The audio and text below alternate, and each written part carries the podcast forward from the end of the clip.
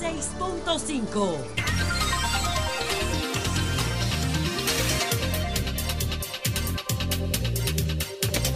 Dos treinta y ocho minutos aquí en el sol del país, en RCC Media. Aquí se inicia el sol de la tarde con el doctor Ricardo Nieves. Gracias, Domingo. Gracias a todo el equipo y, muchísimas gracias a nuestros amables oyentes que cada día se conectan con el sol del país. Una mirada a las a principales informaciones de este día viernes. Cerramos la semana laboral y vivimos el 21 de abril. Y las noticias.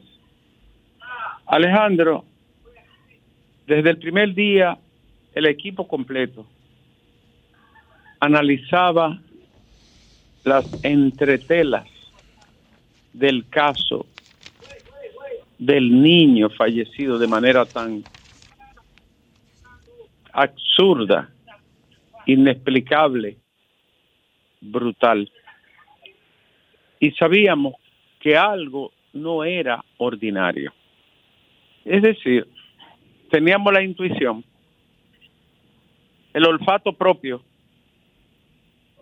de algo que no cuadraba. No parecía un simple atraco, no parecía un hecho delictivo ordinario, no parecía una actividad criminal común y corriente. Y en efecto, para, para más dolor, indignación e impotencia, nos damos cuenta hoy que había amigos, familiares y personas cercanas a esa familia involucrados en toda esta trama tan triste y desgarradora. El mejor amigo, la persona de confianza, su amigo de, de cercanía, a quien le contó el padre del niño todo para llegar a la República Dominicana. Está sindicado como la cabeza presunta de ser el arquitecto de toda la trama criminal. Increíble, ¿no? Que fuera este sujeto el que no solo traicionara la confianza de la familia y de del padre del niño, sino que fuera que fuera capaz después de dormir en, en el hogar de la tragedia y de ir a visitar el INASIF cuando fueron a retirar el cadáver. Todavía hay un cabo suelto que no se tiene por completo. Todavía falta algo que explicar. Todavía queda un detalle, ¿no? Por completar de este hecho. Que a todas luces eh, le falta algún elemento para, para completar por completo esta obra criminal. ¿Por qué? Sería solamente el robo, el, el ánimo malvado de despojar a esa familia que llegaba de Estados Unidos de, de pertenencias y dinero. ¿Por qué? Al final nos damos cuenta que fue un solo disparo, era una manera de intimidar y tratar de detener el vehículo que iba en marcha. Pero entonces también hay cinco mujeres investigadas, incluyendo la pareja sentimental, que no han dado los detalles ni el nombre. Solo la pareja sentimental. Pero ¿por qué, por qué guardar el nombre? En fin, además de lo triste que ha sido este suceso, está entonces la borrasca, ¿no? De, de ser el mejor amigo de, del padre del bebé, el que propiciara esta barbarie. Yo digo que entra en- dentro de la condición casi infrahumana. Esperamos que la policía, que hablará en, junto al Ministerio Público en los próximos, las próximas horas o probablemente mañana, no dará detalles completos del hecho, pueda explicarle al país un suceso que ha conmocionado a toda la sociedad. Esperamos sobre todo justicia, Alejandro. Y hay un elemento, Domingo, Grimer, Jovine, Lenchi, Diulca y Fafa. Señor, el más viejo de los cinco involucrados en la actividad material del hecho, tiene 22 años. No son 18.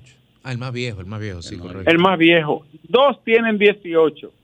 Uno tiene 20, uno tiene 21 y uno 22. Estamos hablando de cinco adolescentes. Concho, qué tragedia, ¿no? Esa es la tragedia. muchachos que debían de estar en, un, en, en, una escuela, en una escuela técnica, en un liceo experimental, en la universidad. ¿En qué estaban? Delinquiendo. Dos tienen 18 años. ¿Tú sabes lo que significa esto? Y hace apenas dos días, los mellizos Prado, Juan Carlos y Carlos Juan, con 19 años y un historial delictivo larguísimo. Hay que sentirse preocupado por el país, por más frío que tú seas, por más indiferente, hay que sentirse preocupado. Tenemos una generación de casi un millón de jóvenes en nada, delinquiendo, desperdiciando su vida y dañando la vida de los demás. Y de niñas que con 14, 13, 15 años se convierten en madre y abuela de 30 y pico de años. ¿Qué maldito modelo político y social fue que construimos los dominicanos? ¿Qué, qué, qué desastre? ¿Qué, qué terremotos sociales es que hemos heredado, no? Tú sabes lo que significa que estos muchachos tengan uno, dos dieciocho, uno veinte, uno veintiuno y uno veintidós. ¿Eh? Que, que, a esa edad no hay un solo ser humano, por genio que sea, que sepa qué va a hacer con su vida.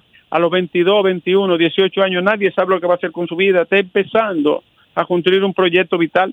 La gente se queda en la superficie, pero la desgracia inmensa y grande es que eso va a seguir ocurriendo y que esos cientos de miles de jóvenes de ambos sexos, hembras y varones, van a seguir el camino de la deviación social, del delito, del crimen, de la pérdida de vida.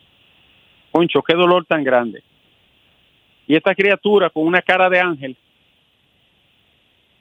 paga una deuda que no tuvo ni idea de quién era ni por qué. Qué pena, honestamente.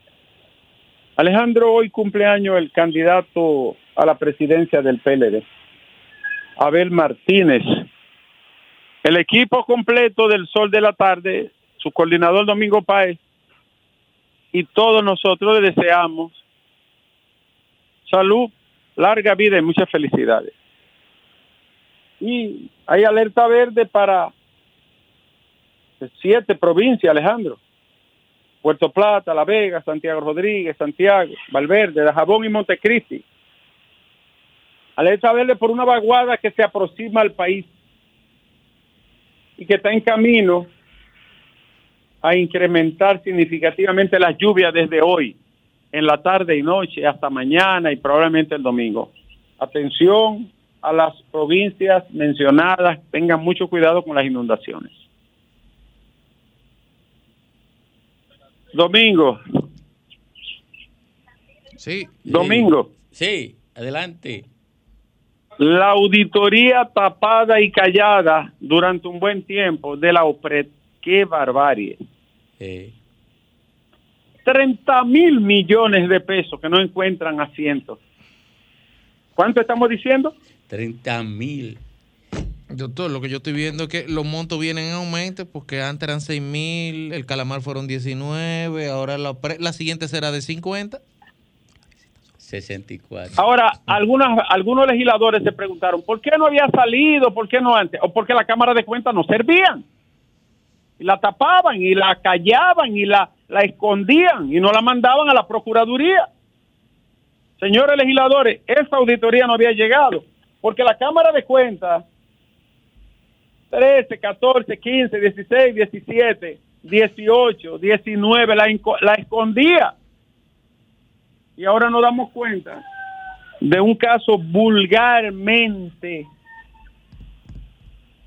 escandaloso hay 14 mil millones de pesos en esa auditoría que no tienen un solo sustento documental. Pero yo estoy hablando de 14 mil millones de pesos. Yo no estoy hablando de 100 ni de 200 millones, 14 mil. Tú sabes que cuando Alicia Ortega hizo el programa aquel, que descubrió 21 empresas sin estar declaradas, 21 empresas que no tenían declaración en el patrimonio del señor director de la OPRE. las transferencias que se hacían de esas empresas era directo a, un edificio que se construyó en la Tiradentes. Coño, y los dominicanos no merecemos esto. Yo me pregunto. Qué barbaridad. ¿Y qué va a pasar ahora? Pues tú estás hablando de 30 mil millones de pesos. Esto es algo horroroso, honestamente. Vulgarmente escandaloso, repito. Aquí la persecución política es con números altos. Diablo. Sí. Qué barbaridad. Y lo que tú dijiste ayer, Domingo, me puse a ver el comentario. ¿Tú sabes lo que causa ver al nombre de Miguel Gutiérrez? Náusea y asco. que un tipo así esté en el Congreso, embarrando el Congreso, el primer poder del Estado, embarrando al partido y embarrando al gobierno al que pertenece. Es una vergüenza y un asco. Un narcotraficante metido en la política, metido en el Congreso, como si nada estuviera pasando y como comúnmente. Eso se llama embarre y desvergüenza. Uno se siente asqueado con un modelo político donde todo pasa y sin consecuencias. Vamos a esperar qué ocurre, porque lo cierto es que cada vez que se menciona ese nombre, lo que luce en barre. Y tenemos más Alejandro. ¿Tú sabes quién está preso, Alejandro? No, no sé. Oh, el de Perú, Alejandro Toledo, brincó y brincó. Está ¿Agarraron a Cholo? Sí, está preso y va rumbo a, a Perú. Tantas alabanzas que le dieron los neoliberales y era un ladrón. Como buen Alejandro. Un vulgar ladrón, Alejandro, tanto que lo alabaste. Y, señores, hay un sexto hombre apresado y cinco mujeres por el homicidio del niño en Santiago. Está preso el que rentó el vehículo sin placa. Y hay cinco mujeres más investigadas.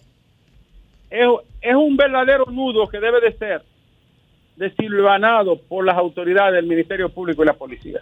Esperamos justicia, sinceramente. El padre del niño indicó que la última persona en ser apresada era su amigo y hermano. Durmió en su casa, le acompañó en todas las diligencias fúnebres de su hijo y que nunca se imaginó que su mejor amigo fuera el que coordinó todo lo relativo al hecho que terminó con la muerte de su niño. Oye, qué maldito amigo pero ¿cómo tú eliges una rata así de amigos si hay tanta gente buena en la barrio, en la comunidad, en los pueblos? Dime tú. Todavía duele más. Cuando el nudo se desate. Sí. Cuando el nudo se desate, doctor Nieves, usted con un hombre agudo, inteligente, cuando el nudo se desate, se sabrá por qué eran amigos. Ay, ay, ay, ay. Yo no quiero decir más. No quiero decir más. Atención gobierno de la República. Desde 1983, toda esa área de la, de la famosa parcela 40 de Dernales fue declarada Parque Nacional por el entonces presidente Jorge Blanco. Y desde el año 98, dos años después de asumir Leonel Fernández el poder, empezó a revisarse unos asentamientos que hicieron los reformistas y de manera fraudulenta en la zona de Pedernales. Bucanye es un patrimonio del pueblo dominicano, del Estado dominicano. No inventen. Estamos de acuerdo con los proyectos turísticos, estamos de acuerdo con el desarrollo turístico y ecoturístico de esa zona tan pobre y tan deprimida.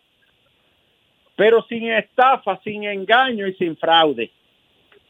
Y felicito a, la coalición por las áreas protegidas y a la Academia de Ciencias y a la misma Laura Costa, que han puesto en el lugar que corresponde este caso de Bucanye Pedernales. Señores, apoyo total ¿eh? a esa zona y al patrimonio del Estado. Desde el año 98 hay conflictos y advertencias con el desarrollo de Bucanje, dice Laura Costa. Y Alejandro, en Miches, en el caño La Mulata, Domingo, han desviado el río y colocando rocas provocando un trastorno ecológico en el afluente tremendo. La comunidad de Miche está escandalizada. Sin intervención de ninguna autoridad, sin ningún estudio de impacto ambiental, sin ninguna declaración ambiental al respecto. Hay que hablar con la gente de Miche. También Tengo entendido que allá no funciona medio ambiente. Eh, están, haci- Bueno. están haciendo algunos desastres también en la playa.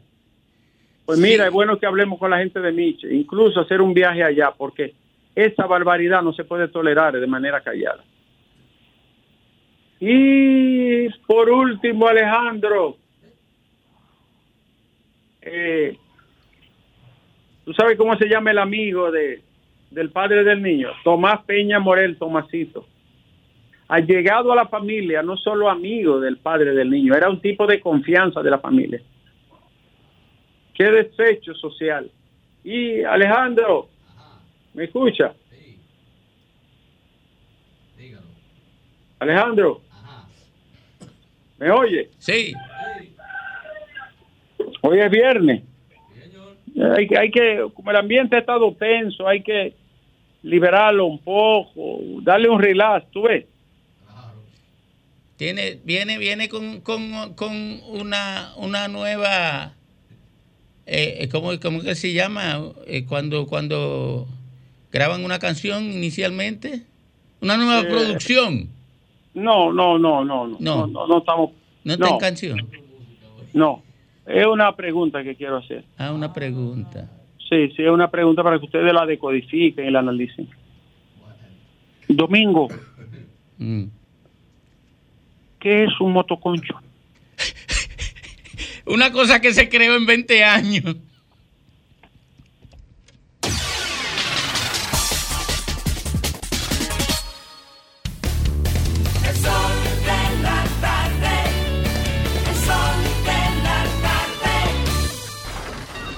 Comunícate 809 540 1065 1-833 610 1065 desde los Estados Unidos. Sol 106.5, la más interactiva.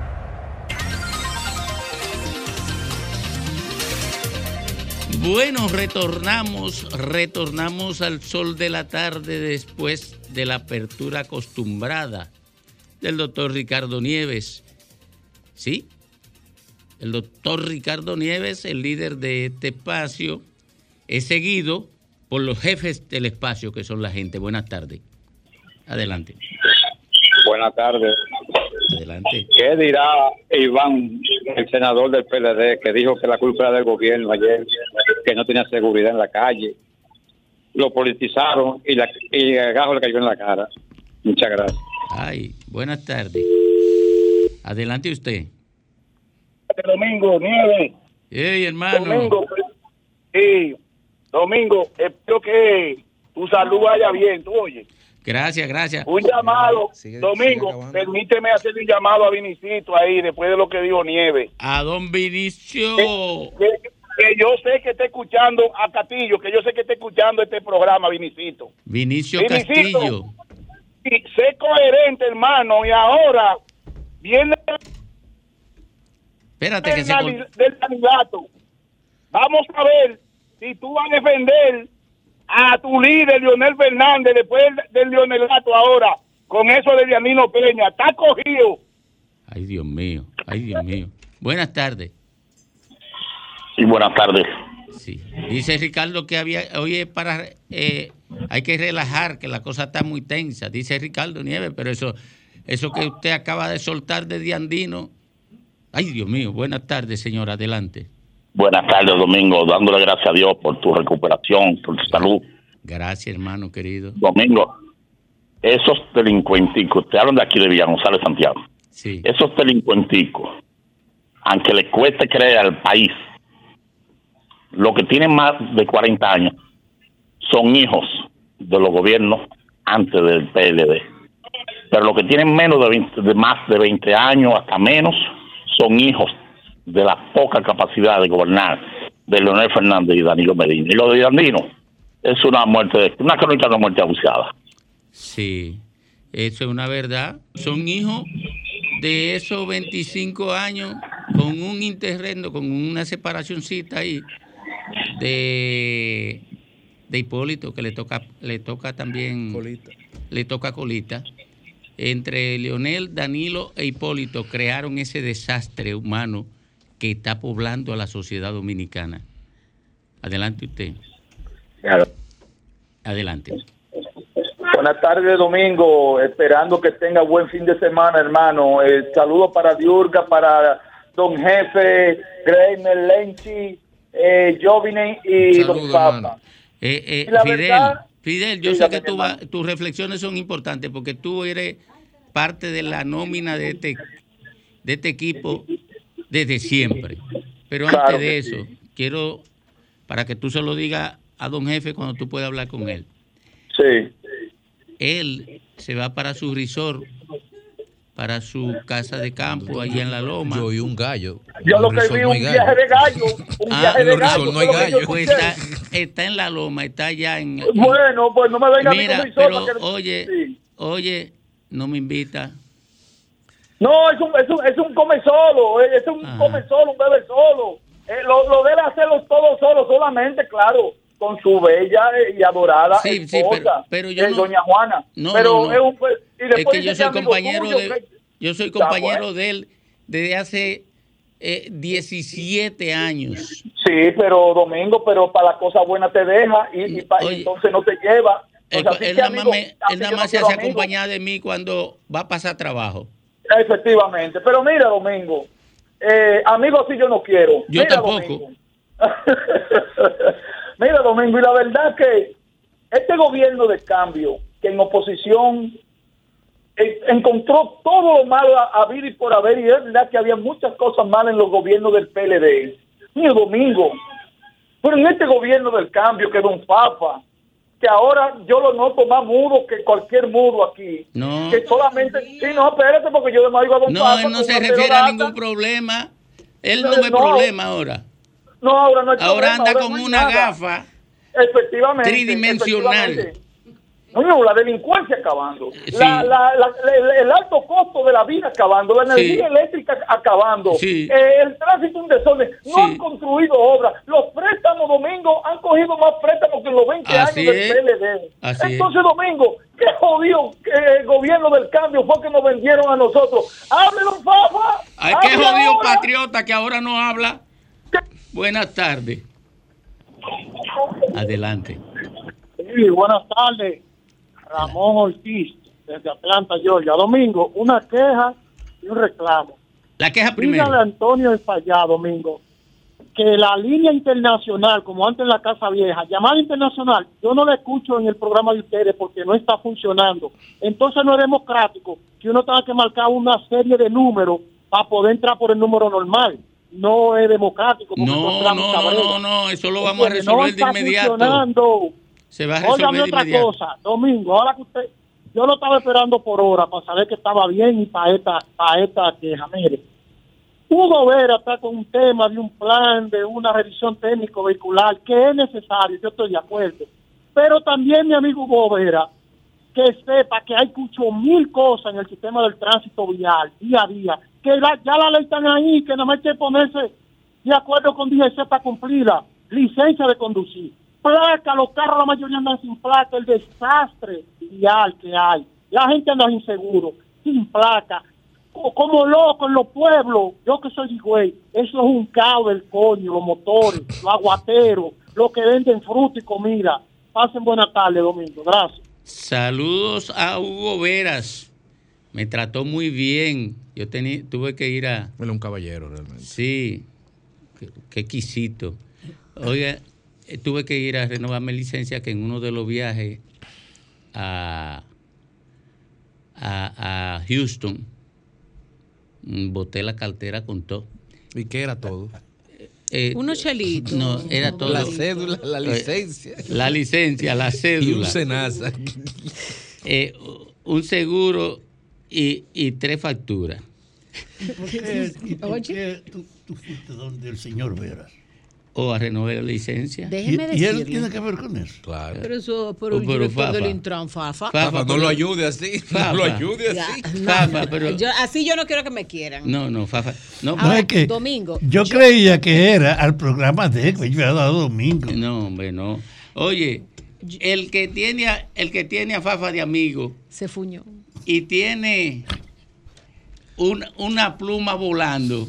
Pero oye, ¿quién lo dice? Domingo. Vale, mala No El tiene amigo de nada. Domingo, yo renové mi, yo renové mi licencia y fui a multicentro, señores, y de verdad, yo no tuve que llamar a Hugo Veras, yo no tuve que llamar a nadie. Ese equipo, esos muchachos que están trabajando El ahí, multicentro es muy eficiente. son muy eficientes, Sí. sumamente Yo lo he renovado tres veces ahí. Y, la verdad es que me encantó, muy atentos, muy educados, muy, eh, muy claros en la información que te dan, muy profesionales. Sí. Así es que Hugo, tú tienes un equipazo ahí. ¿eh? Aten- atención, Recuérdate atención, Edesur.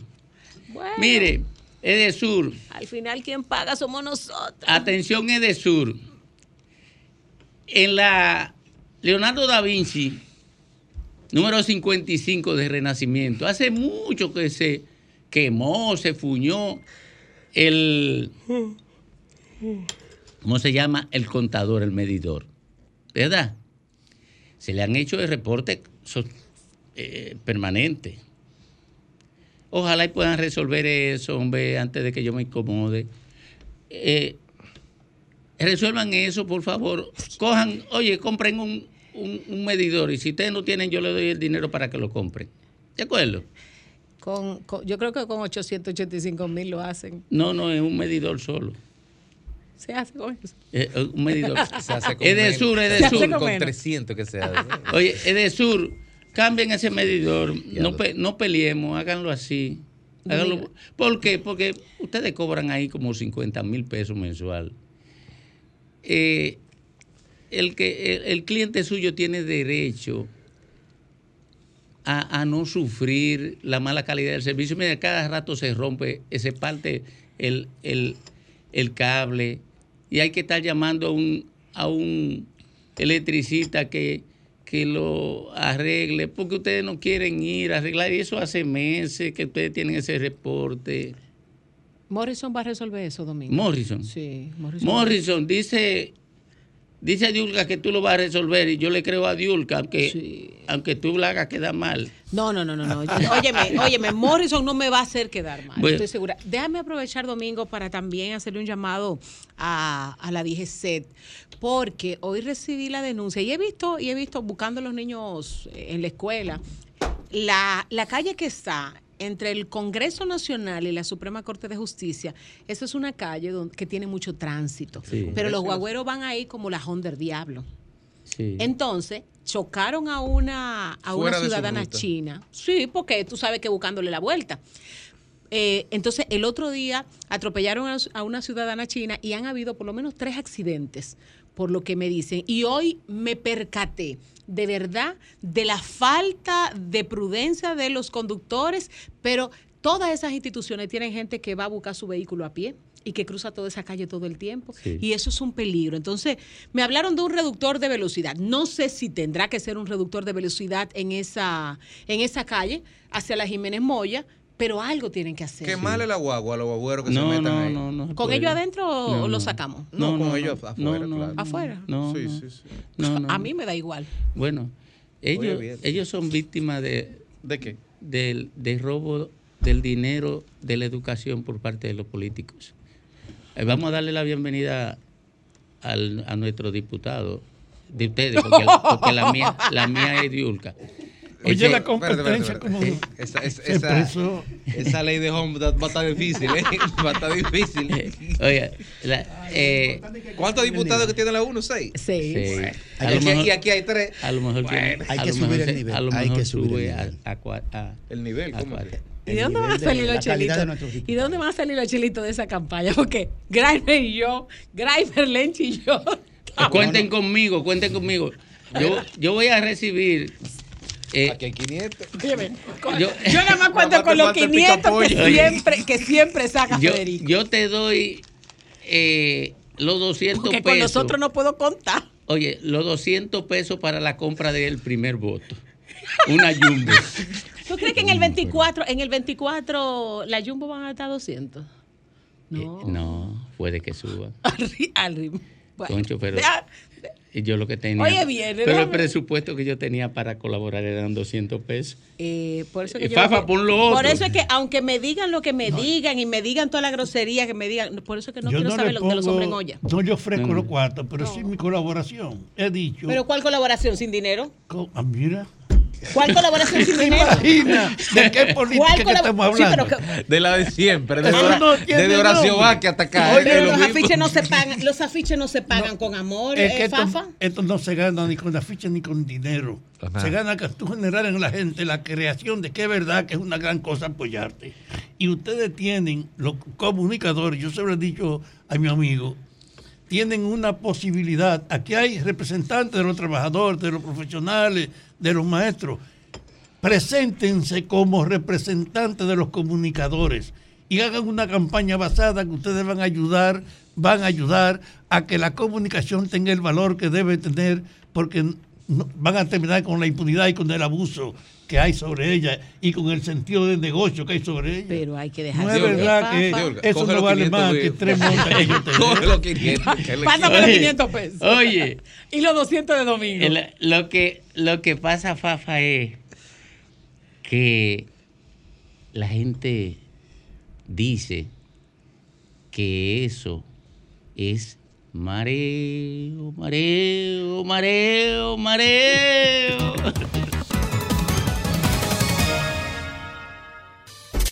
Sol, Sol 106.5. La, la- la más interactiva.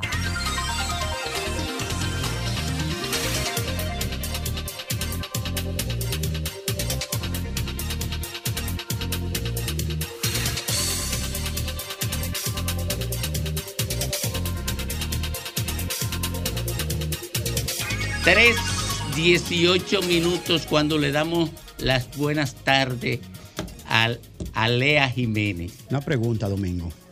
Ahí está. Una pregunta. acá, pero tú Ella estás bonita. ¿Para dónde que tú vas hoy? ¿De dónde, de dónde viene? No, ¿para dónde vas? No, porque... ella, ella está lista para irse a su Oye, viernes no, social. No, no, oye, abajo. oye lo que pasa. No, no. La mujer que se acicala Ay. después de las 3 de la tarde, Ay. un viernes, es porque va para algún lugar, no porque Mm. viene. ¿Solo o acompañada? No, yo no sé. Lo- no, no, porque nieve, no, porque nieve es un. Primero, es un tránsito perfecto de la especulación a la difamación. ¡Wow! Y cuando se trata de mujer, de mujeres, él lo hace con escarnio para que todo el mundo piense mal. Yo pienso que él tiene al- un guerrero heredia adentro. Sí, pero revolteado. Una Eh, pregunta, Domingo. La pregunta no respondida. No respondida. Tú, Déjame darle las gracias a Edesur. Hay de Ya. sur. Sé Oh, justo pero lo primero. Vamos a si a. Vamos Sé a ver. justo lo primero si queréis ser Vamos a feliz. Vamos a ver. Oh, yo presenté mi queja ahora y llamaron a, a Lea, llamaron a, a Diulca y, y me hicieron quedar bien, porque yo dije que creí en Diulca. Pero ya Y Diulca- resolvieron el problema. No, que van a resolverlo. Oye, Pero oye el equipo está de camino, pero tampoco, tampoco es un No, pero tú lo milagro. cogiste personal, ¿eh? Oye, mira cómo reacciona. No, Pero pregúntale a ella si es funcionaria de Desur Quisiera ella. No, yo no llego. yo no y yo no te, llego y te- y te ganara 885 mil. ¿Mm? Sí, Ahí no pagan tanto. No pagan tanto. no. ¿A mira, ti? No. ¿Y a oye, ten cuidado cuando yo digo algo en un micrófono, Sí.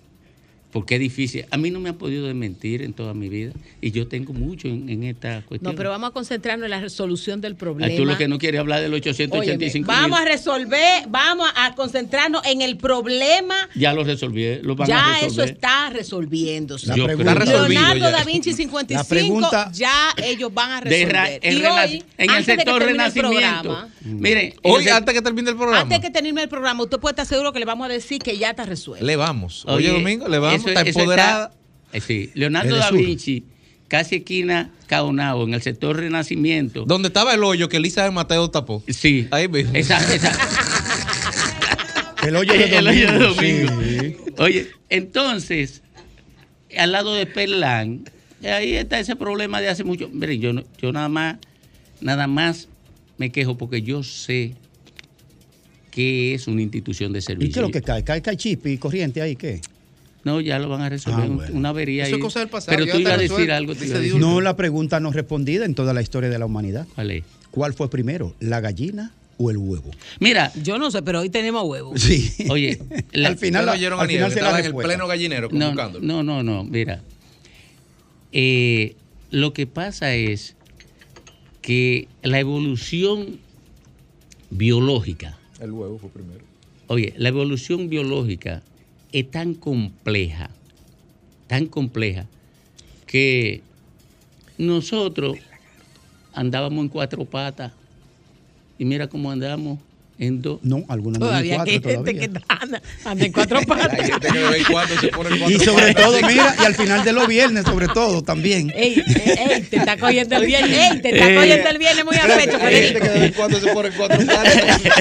¡Oh, oh! ¡Oh! Pero, y- y- Pero- ay, Dios mío. Al final, Es- esto no es para mí. lo yo me viene al voy, final me- del día. me voy. Hay gente Me que voy. involuciona al final de los viernes del, del día. ¿De verdad? Sí, vuelve a cuatro patas. Ah, pues, eh, ey. ¡Ay! ¡Ay! ay. ¡Ay! Juégatela, No, no, te, voy a, te voy a dar señales. Ya son Señales. el corte de la 315, vamos. Gente que esté bien cambiadita. Gente que esté bien cambiadita. ¡Oh! Bien peinadita. ¡Oh! Bien Zapato. Salonea. Perfumada. Ah, Perfumada. ah, ah, bueno. Sí, porque, Miren. porque la gente se acicala. Señores, oigan esto. Oigan esto. Escuchen bien lo que voy a decir antes de entrar al tema de debate. Eh, el muro, ¿Cuál muro? el muro de la frontera. El muro de la frontera está siendo construido por cuatro empresas dominicanas. Yo conozco eso porque hay un hermano, amigo mío, que es el propietario de una de las empresas. O no, mentira. Dos hermanos son propietarios de dos de las cuatro empresas. Estoy hablando de Héctor Ten y de Guillermo Alba Sánchez, dos personas de mi estima particular. Son propietarios de dos de las cuatro empresas. Yo le voy a decir cuál empresa están construyendo ese muro. Me alegra saber que Héctor Ten está ahí. Tú, tú siempre vienes viene a dañarme los comentarios. Celebro donde quiera que lo veo a él porque es un constructor confiable y un amigo también de calidad. Ah, bueno, es verdad. Entonces ahora sí, ahora te acepto que me dañe el comentario. Eh, oiga, ¿cuáles son las empresas que están ahí? Compreica, ¿verdad? Alba Sánchez, eh, Constructora Fortuna, COFA. Bueno, esas cuatro empresas son dominicanas. Usted lo puede buscar en los registros eh, industriales de República Dominicana. Usted lo puede buscar en, en impuestos internos, en todo. Son cuatro empresas, son empresas dominicanas. Pero a alguien se le ha ocurrido poner a circular la versión de que ahí esa empresa, esa, el muro lo está construyendo una empresa canadiense. Mentira. Y, y pienso que para hacer política no hay que mentir. Usted puede- tú sabes los déficits que tienen los gobiernos para usted inventarse cosas y ponerlas circular. Con tantos problemas que hay Oye, tú- usted sabe lo que hay que construir un discurso inteligente. Ese muro lo están construyendo empresas dominicanas. Todo empresas dominicanas. Ninguna empresa extranjera está en eso. Hago la aclaración porque yo conozco del asunto desde que comenzó. Tengo cercanía con, con gente que está vinculada a eso. Y me parece que no hay, por darle un golpe al gobierno, no hay que inventarse Domingo, una te iba a decir, ni es casualidad ni es, ni es inocencia. Entonces, ¿qué se per- persigue en el fondo tratando de, de sembrar en la mente, en la gente, la idea de que es una empresa canadiense? Ah, porque aquí hay una efervescencia con el tema haitiano y ocurre que tanto Canadá como Estados Unidos y Francia se le metió en la cabeza y han contaminado buena parte de la comunidad internacional con eso, que el problema haitiano tiene que resolverse a partir de República Dominicana. Pero no hace sentido tampoco eso, Eh. yo vine. ¿Mm?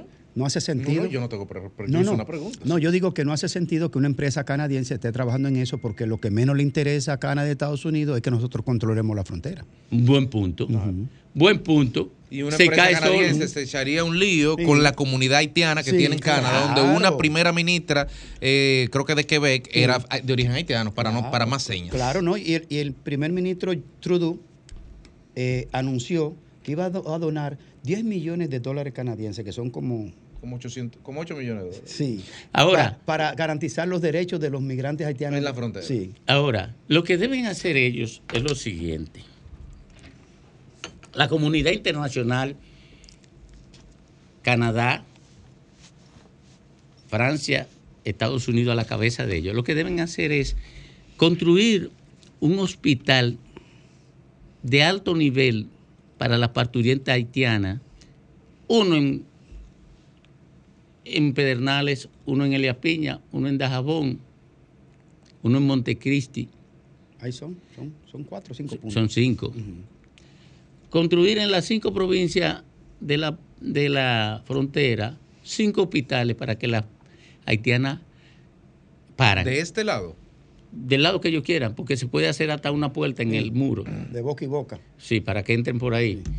Y por ahí mismo salgan. Y por ahí mismo alguien. Construyan frente a cada hospital de eso una oficina de registro civil para que doten a los haitianos que nacen ahí en esos cinco hospitales de documento a su- eh, en el momento en que nacen.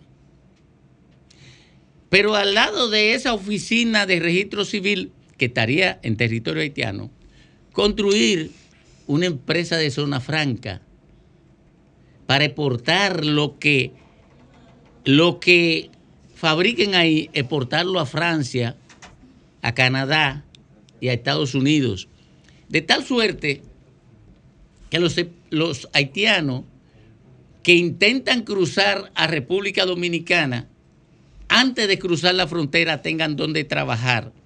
Las haitianas que intentan cruzar la frontera para parir en los hospitales dominicanos, encuentren donde parir sin tener que llegar aquí.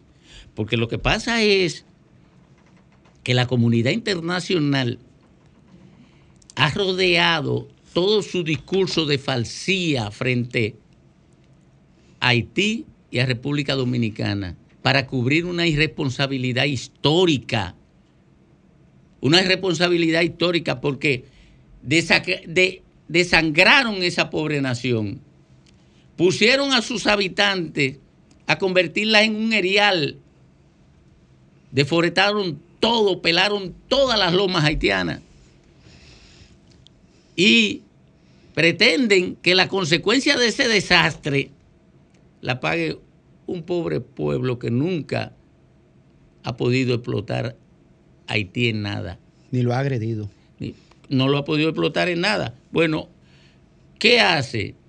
A lo mejor esa variable ellos la tienen en cuenta. ¿Qué hace República Dominicana? Bueno, que alimenta de una cantidad eh, grande de productos el mercado haitiano. ¿Por qué? Bueno, porque República Dominicana tiene una estabilidad económica de muchos años. Los dominicanos han creado conciencia de la protección de su medio ambiente y los dominicanos tienen un orgullito mayor que los haitianos. No quieren que ser simple y llanamente generadores de lástima a nivel internacional para que vengan a suplirle sus necesidades sin que haya un sacrificio del individuo que recibe el apoyo.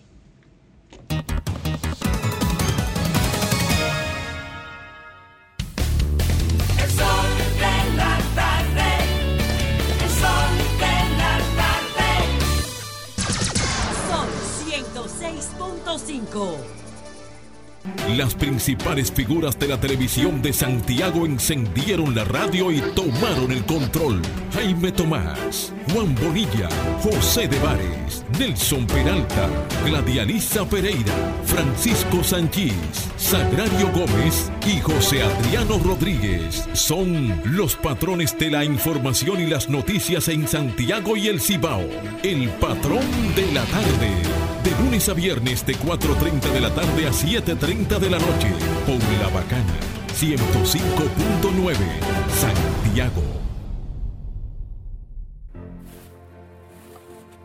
Compadre, corríjame si me equivoco. Pero es verdad que el aporte a mi fondo lo hacemos mi patrón y yo. Compadre, usted no se equivoca. Lo primero es que ese aporte para el sistema de pensiones es 9.97% del sueldo suyo y es hecho entre su patrón y usted. Ah, pero entonces yo no soy el único que aporta los chelitos para mi retiro. Eso es lo chulo del sistema. Si su salario fuera de 10 mil pesos, 287 es lo que pone usted. Y su jefe, 710. Del total, 840 pesos van directivo a su cuenta de capitalización individual. Y esta cuenta también crece con la rentabilidad de las inversiones que hace su AFP Popular. Ah, pero eso así es un palo. Hay que trabajar. AFP Popular, confianza absoluta. Los domingos en Jalao son para compartir en familia, con animación en vivo. Ven y disfruta el mejor ambiente de la zona colonial. Jalao, lo mejor de la gastronomía dominicana en un lugar inigualable. Jalao, abierto los domingos desde las 12 del mediodía. Jalao, 100% de aquí. Calle El Conde 103, frente al Parque Colón. Reservas 809-792-1262 y en jalao.do.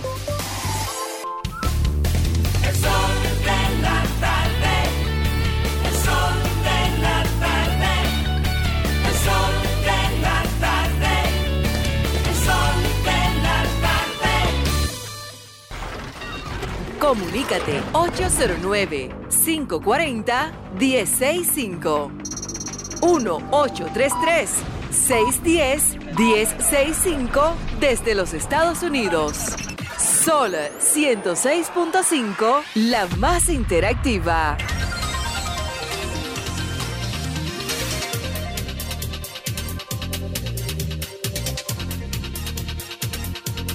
Viernes especial. Viernes especial de la gente del sol de la tarde, del sol del país. Buenas tardes. Buenas tardes. Adelante usted. Mi saludo para usted y que el Señor le siga dando su salud. Amén, amén. También saludo para todos los demás. Abrazos. Pero para decirle que don jefe, el señor España tiene que tomar cuenta también, porque él abre el, el programa y abre gas y se va por ahí mismo. Yo le, cuando- yo le he dicho eso. Yo le- Cuando, cuando uno de ustedes llega tarde o no llega, él habla mucho, así que el señor España que tome cuenta sobre el don jefe, como dice el amigo. Mire, yo fui. Oiga, mire, yo fui. Oiga esto, voy a hacer esta revelación público. Ya. Yo fui donde don Antonio Payá y donde Monserrat y le dije, ustedes están tolerando a ese monstruo demasiado. Ese monstruo se va a hin- hinchar y se va a comer el sol de la tarde. Bótenlo pronto. Pues ya está hinchado, porque nunca yo creo que ha terminado el programa. Él abre el programa y abre gas y por ahí mismo se va. Mira que no lo habíamos notado eso. Para que lo sepa, pues yo lo noté. bye bye. Ella- ¿Sabe lo que me contestó doña Monse? Dije, Domingo, déjate de estar chismoso, que aquí en RCC Media no hay chismoso. Oye, que aquí no hay chismoso. Ah, bueno, si no hay, borre eso. Que... Mi abrazo para Fafa, que él lo ataca tanto. Eh, no, pero porque ustedes no saben lo que yo sufro con Fafa. Oye, Fafa es otro que yo le he pedido a Antonio Payá que lo saque de aquí. Ay, no, hombre. Oiga, ¿por qué? Se desequilibra eso. No, porque, que, oye, que venga cualquier PRMista, porque es que lo que pasa con Fafa es que él conspira contra el programa. Él, no, él quiere no se siempre nota. convertir el programa en un desorden. No se nota. Ah, Don porque jefe no- sí. ah, Don jefe sí. que- que no lo nota. Ah, ya tiene su preferido aquí también. Ya, ya veo, No, ya Domingo, veo. No, Domingo, no, así ¿Usted no, sabe tampoco. cómo llama esto Guerrero Heredia? Eso que usted está haciendo. Un, un Yo lo veo el programa de Domingo. un, un sesgo. Con Fafa, usted tiene un sesgo de tolerancia. Pero Fafa, Fafa, ja, Ay, si usted supiera lo que se sufre aquí con ese señor. Ay, hombre, bueno, saludo a todos. Saludos a usted, buenas tardes. Buenas tardes, Domingo. Averíguate a ver qué es lo que está pasando con la gasolina de los, de los policías de Santiago, que a las 3 de la mañana los SUA despertaron con el escándalo. Mira, a ver. ¿Cómo es que.? Espérate, espérate, viejo. Al pasito. Se- oye, que los SUA y la gasolina. De, eh, ábreme un poco eso, que no lo entendí. Se destapó un escándalo esta madrugada en la dirección Cibao Central. Ok. Porque la gasolina se la están robando. Se le olvidó algo que se la estaban robando los- de, de los, de los ellos mismos. Atención, Policía Nacional. Atención, Policía Nacional. ¿Qué pasa con la gasolina? ¿Por qué hubo un escándalo en la distribución de la gasolina? ¿Por qué? Se supone que no debe haber ningún escándalo. Te dan, un- te, dan, te dan un aporte de así de 5 galones y el tipo echa 10 porque tú le das 100 pesos. Ah, caramba. Por ahí que viene el lío. Ah, yo se le olvidó que hay cámara ahí. Y los comunicadores de aquí, que tú lo ves de picochato, yendo a coger la gasolina allá, porque le cobran a la policía. También, también participan los periodistas en esa vaina. Todos los picochatos aquí. Y después acaban con la policía de que para tapar la vaina. Oh. Una doble moral. Yo no sé cómo se ponen a hablar en los canales. Después que yo lo he visto, cogiendo gasolina y cogiendo los cuartos Ah, a la Entonces, policía. entonces la policía en Santiago le paga la voz, a la bocina con gasolina. Mira, Parece eso, que sí. hasta rimó. Parece que sí. Oye, le paga la bocina con gasolina. Mira, rimó. Y yo, yo te voy a bocina en de ellos cada rato para prevenir.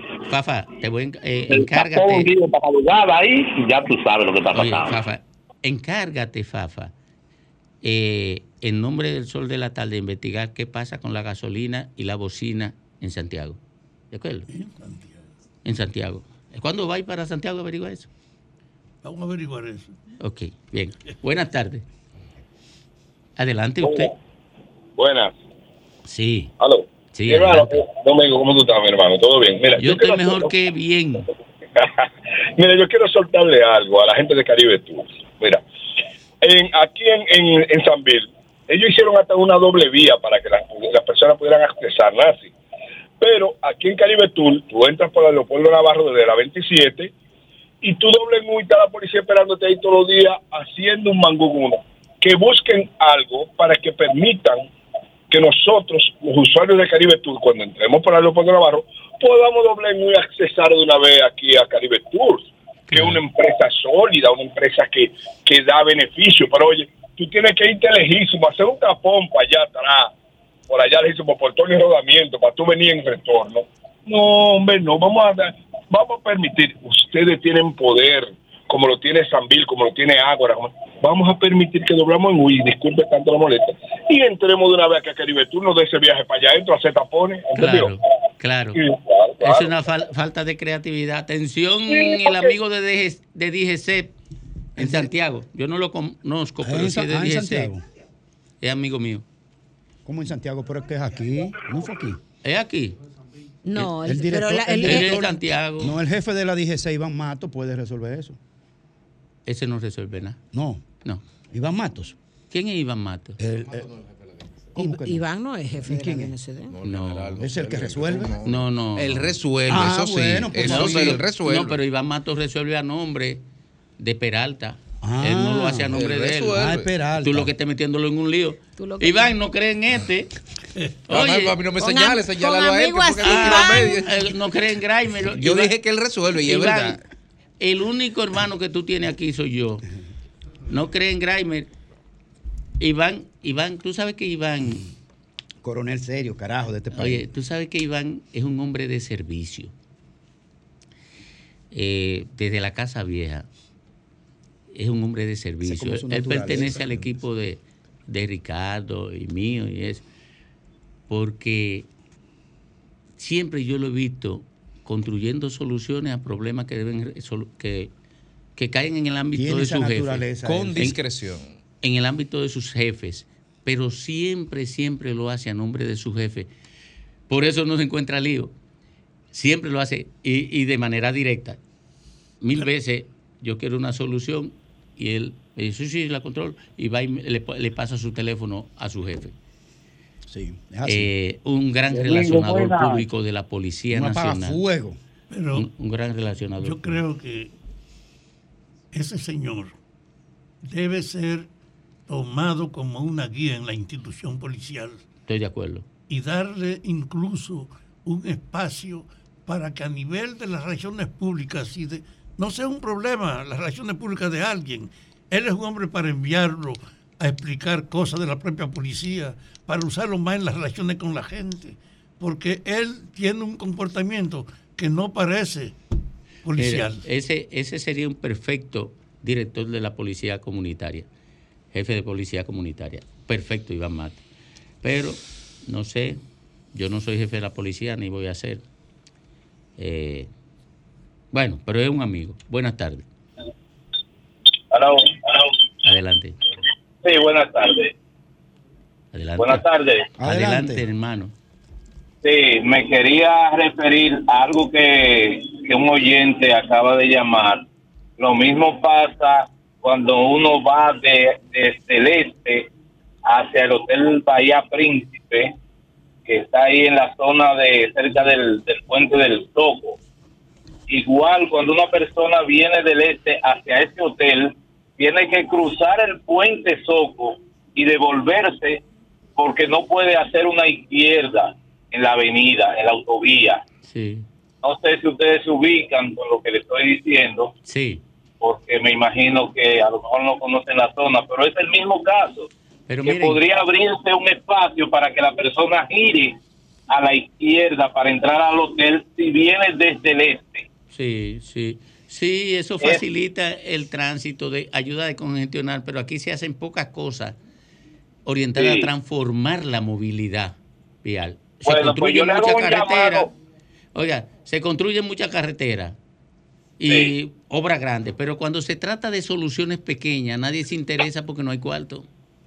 Exactamente, eso es cierto. Yo le hago un llamado a, al viceministro eh, Luis Bastardo para que tome carta en el asunto. Y por otro lado, me quería referir a un comentario tuyo, Domingo. Sí. Eh, tú que eres de aquí de Michi, yo eh, te hablo del este, de Higüey, pero soy Ah, ceibano. Sí, Pero Michi. te quería comentar que si se hace esa, esa, esa cosa que tú dices de los hospitales, Sí. con, con asiento aquí, de este lado de la frontera, pues esos niños que nazcan aquí de este lado, me imagino que habría que darle la nacionalidad dominicana. No, hombre, no, porque, porque si si en la frontera ellos se, de- se declaran allá. O sea, no hay que dársela porque además la constitución haitiana establece que todos los descendientes de haitianos eh, automáticamente son haitianos. Son de Sí, nacionalidad pero haitiana. si nacen, si nacen de este lado, podían reclamar la nacionalidad No, hombre, dominicana. no, pero, pero se van a dejar con, con la puerta la puerta del hospital para, para aquel lado, para que Pero ni están- siquiera pero ya están naciendo aquí. para, para que ni siquiera crucen Sí, para acá. pero si se, si se hace eso para mejorar una cosa, hay que hacerlo para mejorarla completa. Sí, está bien. si- Pero sobre todo lo que Domingo sugiere es una referencia también para la participación internacional que se reclama. No solo es un problema del grupo militar, es de una inversión que permita construirle precisamente en Haití Y, y eso- y unidades eso ayuda- de servicio. Eso tiene doble función. Primero, es un acto de humanismo, solidaridad y control, ¿verdad? Y segundo, ayuda a, a frenar la despoblación dominicana que se está produciendo en los últimos años, en las últimas décadas, en Yo- la frontera. Lo, puede- lo que dice Domingo se puede graficar con un ejemplo. Eh, Grupo M, Fernando Ajá. Capellán, en Codevi, en Dajabón, Guanamén. Sí. Me parece, me parece que tiene 18 o 20 mil trabajadores. No Sí. puedo precisar. Binacional. Sí, pero está- es como dice Domingo, está de aquel lado, pero cruzando un puente de, de de 10 los- metros, binacional, como tú Sí, dices. Si esa fábrica no estuviera ahí, eso, 18 mil haitianos estuvieran Estuvieran aquí. aquí. Así de aquí. sencillo. La- el mejor muro es el que dice Domingo. Porque ¿a qué cruzan ellos? O a buscar servicio o a buscar comida, a buscar, a buscar dónde ganarse la comida. Entonces, oh, ayudémoslo a ganarse la comida de aquel lado. Ayudémoslo a que puedan parir las mujeres. De aquel lado. Salgan de aquel lado. porque- Echar pleito de aquel lado. De aquel lado. Porque Hay que mejorar los servicios. eh, Esa es la prueba más contundente de que La élite mundial lo que quiere es que lo resuelva, se resuelva ese problema con una carga para República Dominicana, una carga adicional a la que tenemos. La élite mundial quiere esto, pero no quiere participar en la construcción de una solución que permita que los haitianos se queden en su territorio. No, le interesa eso. No le interesa. Oye, son los simuladores más falsantes que ahora mismo Pero tú sabes actúan que, en el escenario que mundial. Estados Unidos, que tiene el récord de 50 intervenciones directas e indirectas en problemas internos, sea indiferente a comprometerse con ayudar a que Haití sea asumido por la comunidad internacional. Porque Estados Unidos es el primer obstáculo que hay para esa petición que está haciendo la ONU. Sí. Ellos no quieren, los norteamericanos, que salgamos fuera del hecho de que se resuelve en la isla eso. Oh, oh. Oh, miren, eh, es un tema serio y la presión que tiene, por ejemplo, el presente gobierno de Estados Unidos es terrible. La presión que tiene para que acceda a los asentamientos, Constante. asentamientos haitianos en territorio dominicano. Y la politiquería provoca que la gente, frente a los problemas importantes, eh, esté bastante separada una del otro. Pero República Dominicana debería estar apoyando al gobierno de Luis Abinader para que éste se, esté suficientemente fuerte para que pueda resistir a la presión del norte, a la presión de los franceses, a la presión de los canadienses, para que la solución de Haití sea por aquí.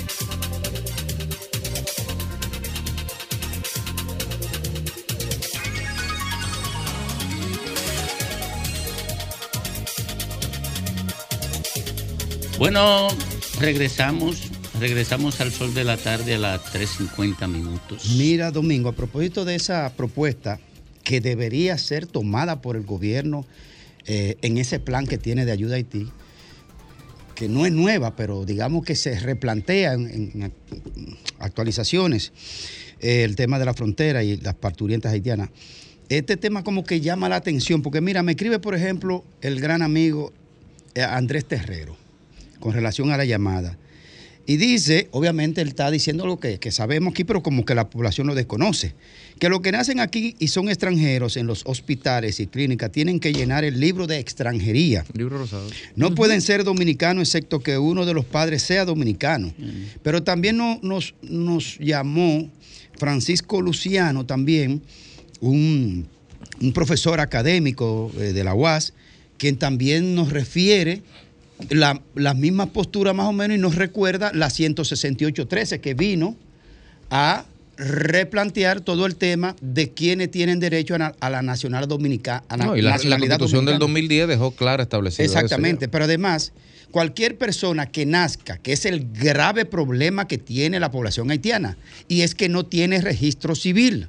El Estado haitiano no se ha ocupado ni le interesa, por lo visto, que cada nacional suyo tenga mínimo un acta de No, y hay nacimiento. un- hay una- Y entonces, ¿cómo tú le registras documentación? Que ese fue el grave problema que nos, nos impuso y era nos impuso Ban Ki-moon y Joe Biden cuando vinieron Gran. aquí, el tema de la carnetización de los haitianos. Hay- Pero hay un- ¿cómo tú carnetizas a nadie si no traen Hay un, nada? hay un consenso entre esos países en, en hacerse los pendejos, porque no es lo mismo señalar ante la comunidad internacional que hay casos de apatridia, cuando en realidad lo que hay es casos de indocumentación. Indocumentación. Porque si nos llevamos de eso, entonces los haitianos en Haití son apátridas porque no tienen documentos tampoco. Claro, en su propio país. En el Plan Nacional de Regularización, que se gastaron casi 2.200 millones de pesos, fueron 200, 2.200 millones Ah, de pesos. por de ahí. nuestro bolsillo. Sí, sí, de los tuyos. Yo no pago impuestos en esa bueno. época. Eh, estamos hablando No. de casi dos, 268 mil haitianos, me parece. Y yo lo sé porque yo estuve trabajando en ese plan. Y nadie presentaba documentos, Graimer. No, ni un y la salida que le buscó el gobierno en el reglamento, que, que- que fue una sugerencia del organismo internacional y que en su momento, vista como un paso inicial, era correcta. Yo estoy de acuerdo. Es como que, bueno, te vamos a dar 18 meses para que tú busques los documentos, ven, pon tus huellas y captura la biometría. ¿Y qué hizo- ¿Y qué pasó en qué- 18 qué meses? hizo la- ¿Y qué no- hizo la autoridad haitiana en la Aquí, República? ¿qué Nada. No, no, no solo Nada. eso, no solo eso, que le cobraba importantes sumas de dinero para diligenciarle cualquier Entonces, papelito. quien tiene que provisionar documentación de identidad a sus nacionales es el Estado haitiano. Y si no tienen, esto no es un tema de patria, esto es un tema de indocumentación. Ojo, como hay indocumentación en un 2-3% de población dominicana, en la República sí. Dominicana, sobre Sí. todo en el sur. Aquí- Dominicanos de una, dos y tres generaciones que no tienen documento. Porque, oye, ¿qué pasa? Si mi abuela no tenía documentos, mi mamá no va a tener documentos. Yo tampoco voy a tener documentos. Entonces, es una crisis que tú vas heredando de generación en generación, porque sencillamente una persona para poder ser documentada necesita tener una, una línea. Una línea de, De dónde tú vienes, una línea de legalidad. Entonces, Sí. aquí hay muchísima gente, muchísima gente dominicana que lamentablemente, señores, el factor más, Pero, ma- pero el más porcentaje fundamental mínimo ya. No, 2 o 3%. Sí, el porcentaje es mínimo. es mínimo, Sí. pero como quiera, son Y- y es dominicanos. mínimo. Y pe- espérate, pero en el pu- en el cuando tú no tienes documentación, tú Los no dos o 3% participas son tampoco 300.000 ni del desarrollo, Mm. ni de la economía, ni de la educación, porque llega un momento en que te detienes Sí. y no se puede hacer Pero más yo nada. digo que ya es mínimo. Nosotros como país, a veces vamos resolviendo temas, pero como estamos dentro de- del vórtice, eh, lo damos por obvios. Pero esa mínima población, esa mínima población, que no sé, si- no sé si llega al 3%, ya ni siquiera es por falta de eh, respuesta del Estado, ya es por falta de articulación del ciudadano en su territorio de cómo es. hacer las cosas. O sea, la República Dominicana resolvió ese tema, resolvió ese tema. Y uno de los registros civiles más avanzados de la región de Latinoamérica, avanzadísimo nuestro registro civil, Eso con hay que toda la data.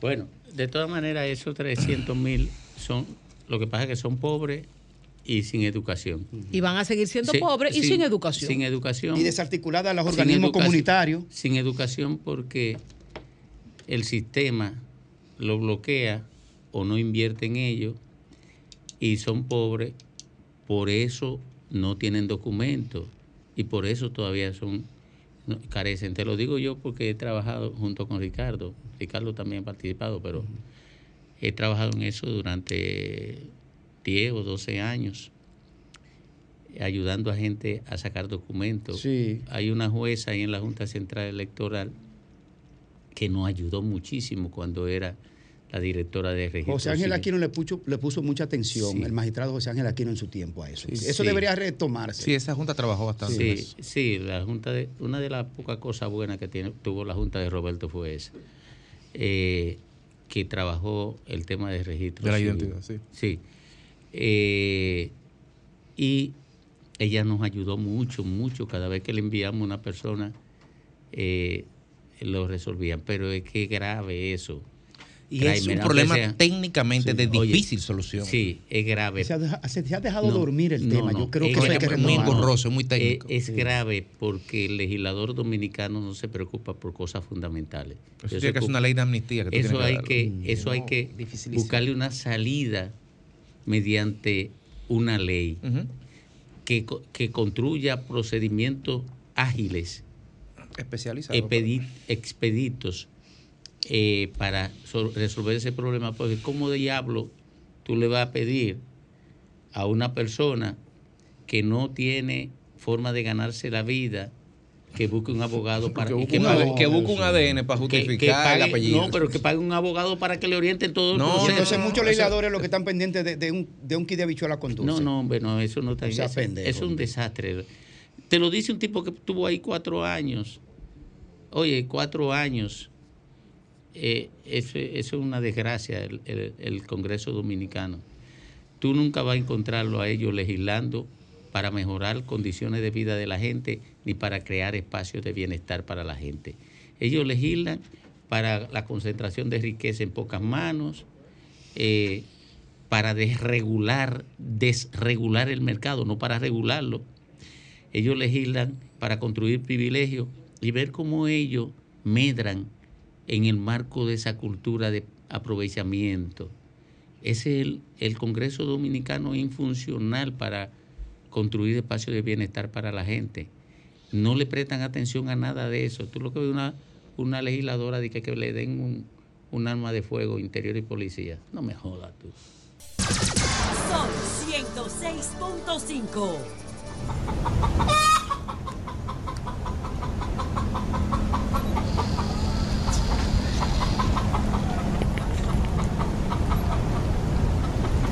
Bueno, retornamos al sol de la tarde a las 4 5 minutos. El huevo de la El semana. huevo está fresquecito, parece que lo acaban de poner, Domingo, porque tú sabes, sí, sí, de, de- de recién puesto de ahora.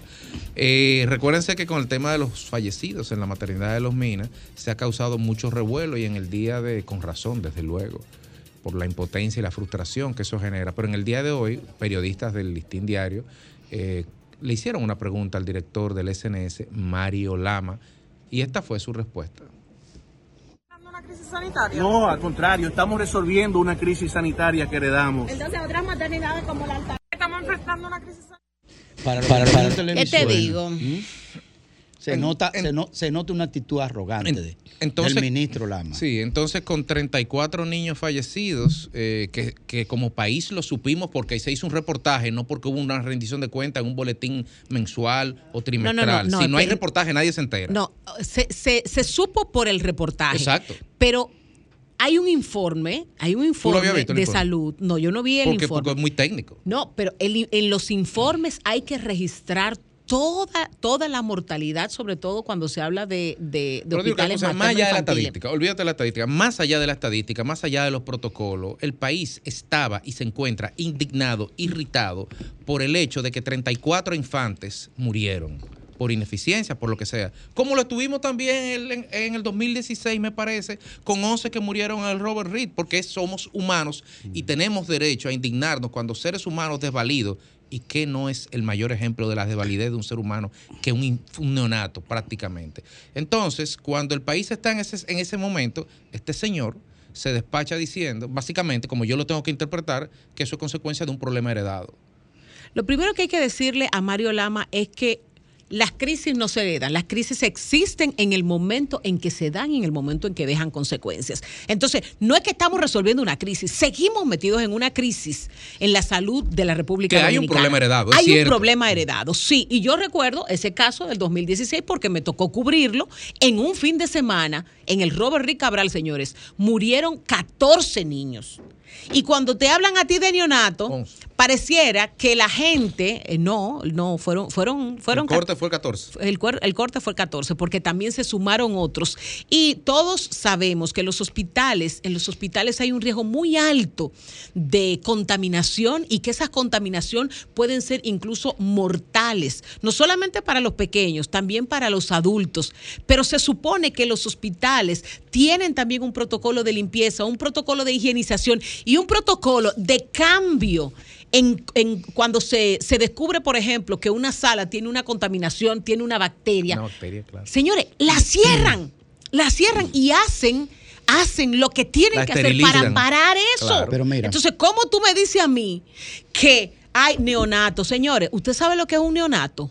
Un neonato es igualito que un niño porque su mamá lo está gestando, lo está esperando, está ilusionada con ese bebé. Por el hecho de que le digan neonato, no significa que no sea un ser humano, porque a veces No, mucha un gente dice. "Ah, es un recién Un nacido. nuevo, un- nuevo, un nuevo nacido. Oiga, pero es un ser humano Sí. que tenía una ilusión, una familia ilusionada, porque venía. Pero oye una cosa. Llegó. Mira una cosa.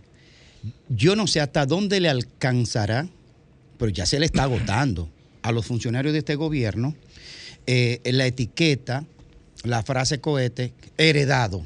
¿Qué tal cosa que lo heredamos? En comunicación política usted tiene que saber cuándo un contenido de la comunicación política llegó a su fin.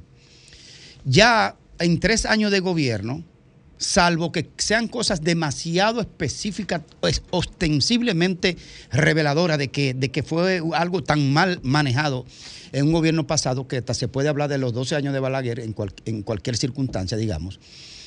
Pero ya ese discursito de que, que Cuando usted estaba en campaña, que quería ganar el poder, que criticó correctamente como se debe hacer en política, lo que está haciendo el gobierno que usted quiere sacar del poder, usted, la expresión de los funcionarios de este gobierno es como que se sorprendieron con una realidad que ellos desconocían, porque usted fue parte de, sobre todo Mario Lama, que en ese ¿Qué video se nota una actitud tan arrogante, como casi amenazante a la periodista que le está preguntando que qué pasa con la crisis.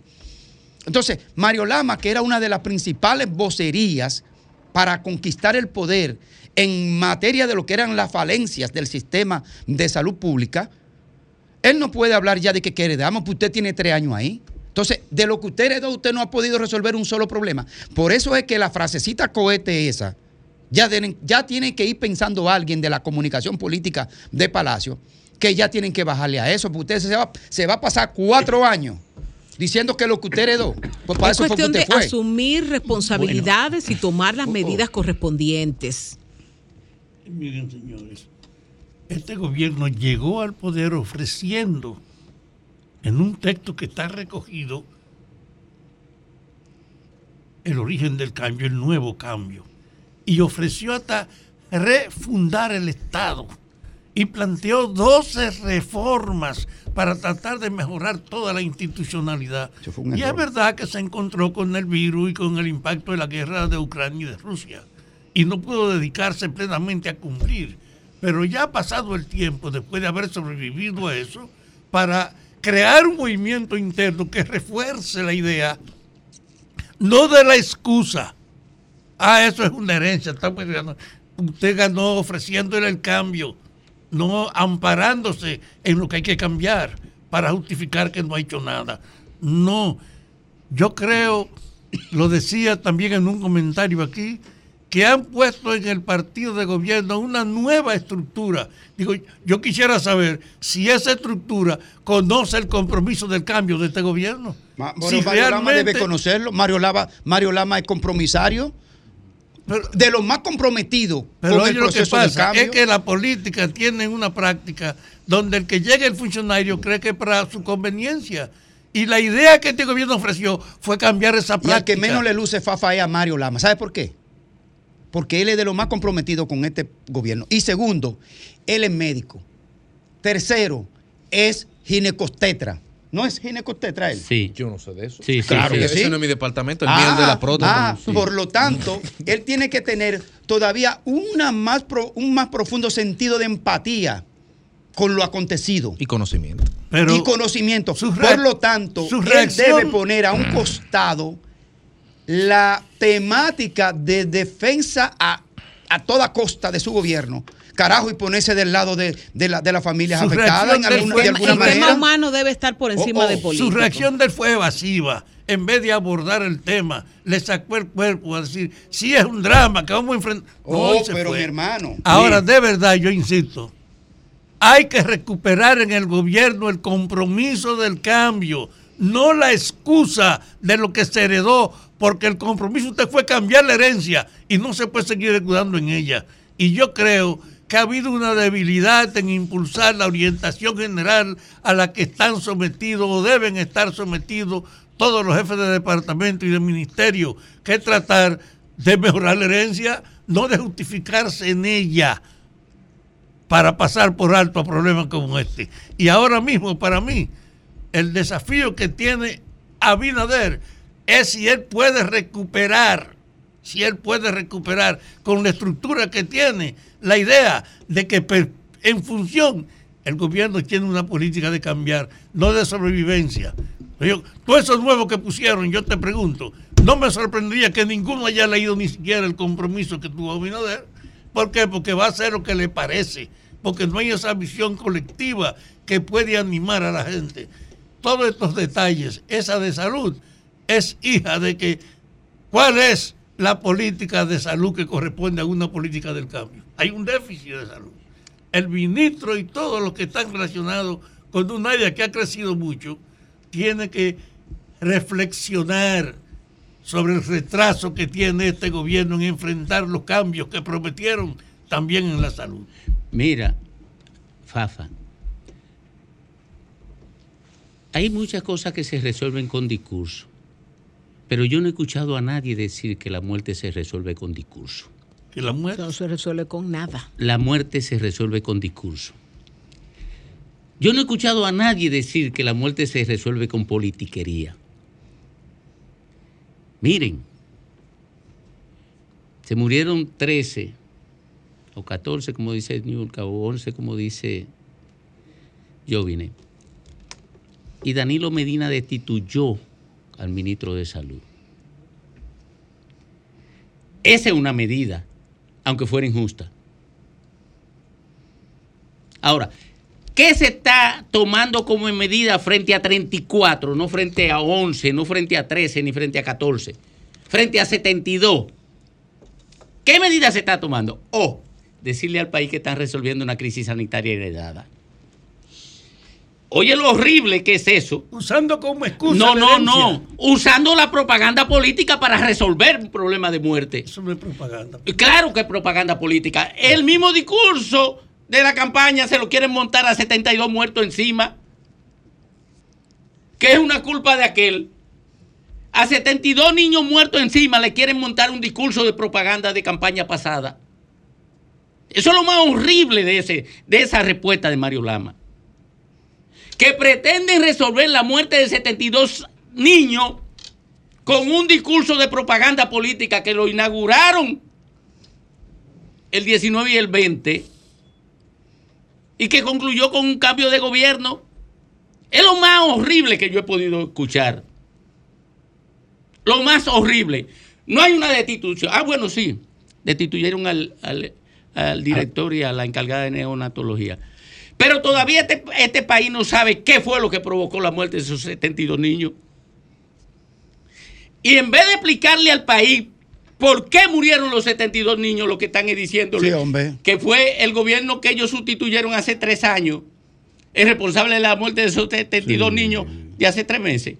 Oye esto, Como que están hablando de funda de cemento. oye, oye, No, oye no esto, pendejo, oye, oye lo que está haciendo el PRM, señores. Y tengo que decirlo así.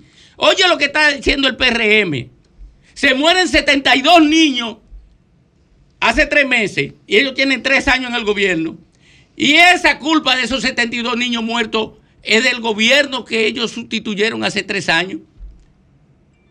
Oigan, ¿ustedes creen que tienen esperanza de que, de que no sigan muriéndose los niños? ¿Se van a seguir muriendo con esa actitud? Ni siquiera le explican al país por qué se han muerto los 72 niños. No se toman ni siquiera la molestia de explicarlo. No. Lo que le montan es propaganda política, 72 niños muertos. ¿Dónde está la calidad humana? ¿Dónde está el sentimiento? ¿Dónde está el valor ético? ¿Dónde está la responsabilidad política? No joda, hombre.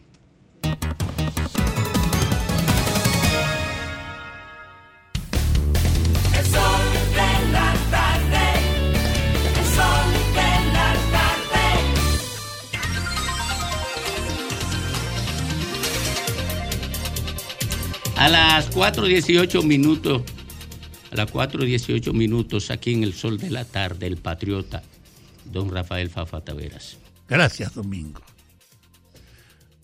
Yo he estado pensando entre ayer, anteayer y hoy, que a veces hay problemas que uno no puede separarse del impacto que le producen.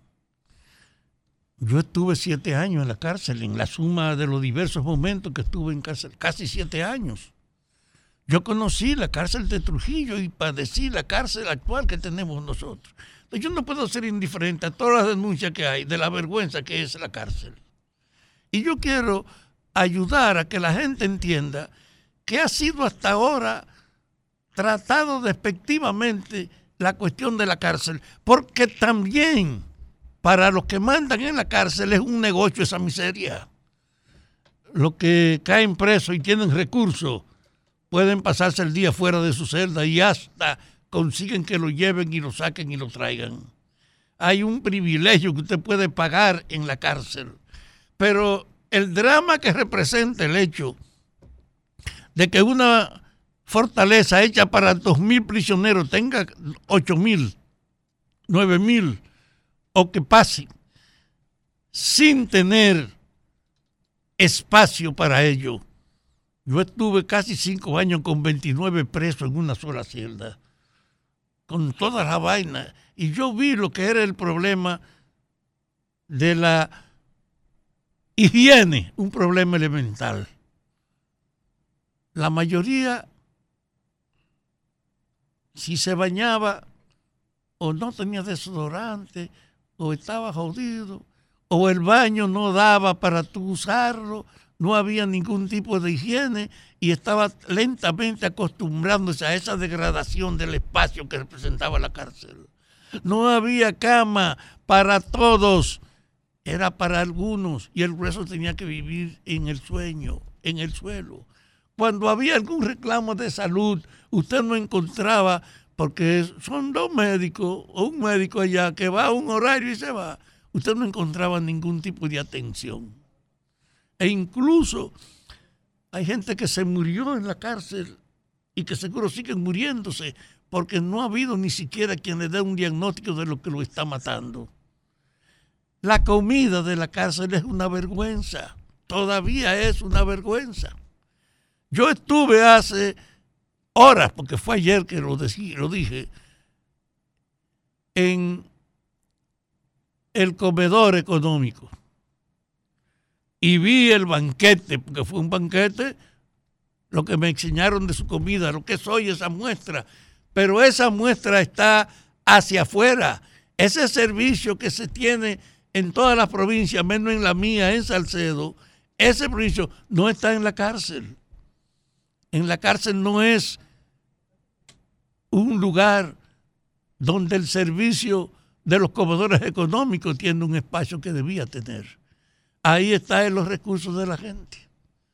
Está lleno de pobres, de gente jodida, y que los días de visita son un drama cuando algún infeliz recibe a un familiar que lo que viene a traerle problemas es el que no le trae solución. Usted ve la angustia que hay, la indiferencia que termina todo el mundo aceptando esa degradación de la convivencia, sin ropa, sin higiene, sin cama, sin comida, sin atención médica. Y entonces en un lugar hecho para dos mil usted le mete ocho mil. Si el drama que representa pasar por la prisión es de una envergadura que usted no puede separarse de ella. Yo estoy hablando, reitero, habiendo estado en la 40 y en la victoria con Balaguer, con Trujillo, con Balaguer, de haber estado, habiendo sido el que estrenó la cárcel que aquí se elaboró en la capital, que tuve la fortuna de ser la única persona en el mundo que inauguró una cárcel que la vio desaparecer. Eso no, así, no se había dado nunca. Yo la fui que estrené esa cárcel y la vi desaparecer. Entonces, mi propia experiencia no me puede permitir que me resbale la denuncia de la cárcel, que es una vergüenza. Yo creo que frente a esto el gobierno tiene que usar los recursos, que esos comedores económicos pueden ser la base para que le den una alimentación decente, decente, que el problema de los médicos no solo es en los hospitales, ahí hay un drama, porque no hay una medicina adecuada, ni hay ningún espacio decente para solucionar ni enfrentar ningún problema. Y además, el hecho de que internamente los privilegios estén decididos por quién puede pagarlo. Y dos, que ahí existe también mafia y a veces complicidad de los propios agentes del orden desde la cárcel con bandas que operan afuera. La cárcel es un centro de vergüenza y una prostitución. No debe despacharse simplemente con la denuncia, sino con en nombre de hacer una evaluación efectiva, se tomen medidas reales. Yo insisto, la cárcel debe tener mejor alimentación, mejor servicio médico y sobre todo un tratamiento interno donde la gente pueda estudiar o formarse o hacer deporte. Porque, señores, estar condenado a 20 años y usted no tener espacio ni siquiera para una ilusión, o estar esperando durante 15 meses o 20 más meses que califiquen cuál es su estatuto, porque la mayoría de los presos está sin definición todavía. Y si aquí hubiese de verdad preocupación por los derechos humanos, debía propiciarse que la cárcel vaya, que la gente vaya a visitar la cárcel para que vea. Y yo llamo a todos los que hemos sobrevivido de la cárcel a que no se hagan indiferentes la denuncia de hoy, porque es un viejo problema que no ha sido ni siquiera denunciado. En los propios problemas de este gobierno que ofreció el cambio, no aparece una nueva legislación para reformar la cárcel. Es, de hecho, una vergüenza. Y yo, que he sido un sobreviviente de ella, creo que es de hecho un pecado que nuestro gobierno no dedique atención a las vergonzantes denuncias de lo que es la prisión de hoy en todo el país.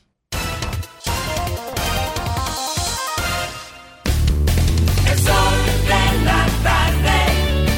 El sol de la tarde. Son 106.5.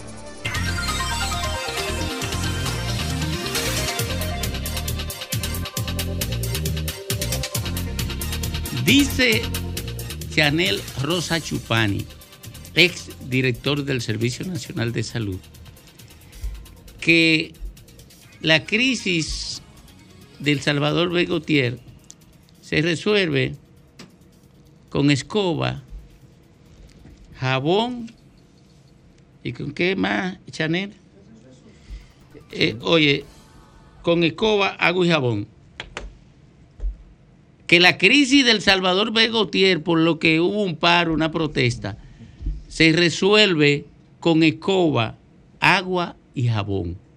¿Usted sabe lo que está diciendo Chanel Rosa Chupani? Que eso es sucio. Eso es Descuido. Que es sucio. Heredaron, hereda- No, lo que heredaron. está diciendo Mario Lama es que ese sucio tiene tres años que no lo ¿Quién limpia. hereda- heredaron. La zapa del abanico No, pero tiene tres años que no la es ese espérate. Salvador Begotier El o es la Begotier. maternidad. No, el Salvador Begotier.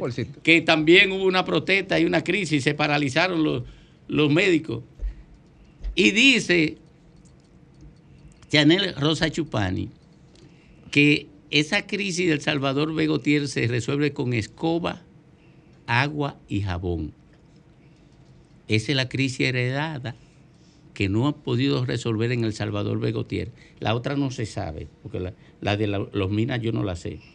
Pero la de Salvador Begotier, de acuerdo con Chanel, y Chanel tiene la particularidad siguiente, que trabajó como 15 años en el seguro social.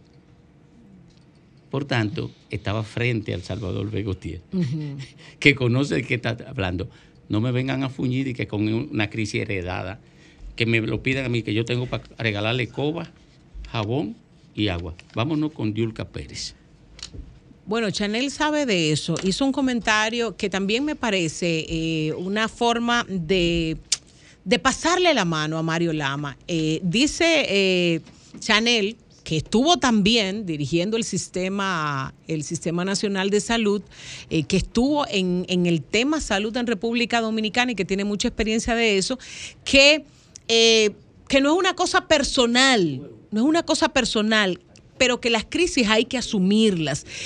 Y ellos también tuvieron sus crisis. Pero cerrando ese tema, que qué lamentable que esa respuesta no haya ayudado a consolar un poquito por la crisis que, estamos pasando. Si los compañeros Fafa y Grimer me ayudan, eh, yo creo que podemos salir adelante, ¿verdad? Eh, o apagamos los celulares o qué hacemos. Bueno, mi tema. Esta semana se anunció desde la Dirección General de Impuestos Internos que se le va a poner el 18% del ITEVIS a los salamis y a las jamonetas, que no se, no se estaba cobrando a esos productos el ITEVIS desde el 2013. Y yo me quedé pensando, sobre todo, ¿qué diferencia puede hacer dentro de los márgenes del gobierno? Los márgenes de tributación del gobierno, ¿qué diferencia puede hacer un 18% a los salamis y a la jamoneta? Y a lo mejor en cantidad, en números, esas cifras importantes que le interesa a la DGI mostrar para decir que rompieron eh, récord en recaudación, yo pienso que sí, a lo mejor le suma. Pero el impacto económico que tiene usted ahora subir de precio los salamis y las jamonetas, que son comida de pobre. Señores, aquí el que se come un plátano con dos ruedas de salami es el pobre. No estamos hablando de un prosciutto di Parma, no estamos hablando de, de un salami genoa, no estamos hablando de un jamón pastrami. No, estamos hablando del salami. Estamos hablando del salami, que es fundamental para la comida del pobre, para la subsistencia del pobre, para que el pobre se desayune o cene. No me parece que esto le suma absolutamente nada al gobierno. Que un solo peso se le suba al salami. Porque usted sabe que los productores de salami jamoneta no van a absorber ese 18%. Se lo van a pasar al consumidor. Se lo van a pasar a ese que en el colmado del barrio sigue pidiendo, dame dos cuartas de salami y que lo parten y que se lo envuelven en un, en un papel que creo que todavía es un papel crema. Esa es la comida del pobre y usted no puede jugar con lo que come el pobre porque ya demasiado forzado va. Independientemente de que reconocemos que aquí ha estado garantizado, en medio de toda esta crisis mundial, ha estado garantizado los productos de primera necesidad, la comida de la gente. Pero hay que reconocer también que está garantizado, pero vaya a ver usted los precios. Entonces, ¿usted cree, sobre todo, que en un año como este, fundamental para que el gobierno saque sus cifras. Usted puede decirle al pobre que usted le va a subir del precio, eh, de precio el salami y el jamón. El año pasado, la Dirección General de Impuestos Internos emitió una nota de prensa diciendo que rompieron récord en recaudación. Y lo mismo han hecho otras instituciones como aduana y otras del gobierno. Pero usted sabe una cosa, cuando usted entra a ver de dónde se rompieron esas recaudaciones, no ha sido porque aumentó quizás la eficiencia, la innovación para recaudar más o para que más gente entre en el sistema productivo. No, sencillamente se debe a que con la misma crisis aumentaron los fletes, aumentaron los precios, aumentaron muchas cosas que aumentan también el volumen de recaudación. Pero la realidad de la gente es que ese aumento de recaudación no ha sido producto de la eficiencia para que la gente produzca más. Ya la gente, sobre todo el pobre, está demasiado forzado. Carajo, no lo forcen más. Cuando usted va a un barrio, el salami es fundamental, aunque algunos piensen que es una broma. El salami es fundamental para el desayuno de millones de dominicanos y el 18% puede hacer la diferencia, sobre todo cuando la gente sepa o cuando la gente sienta quién fue que se lo subió.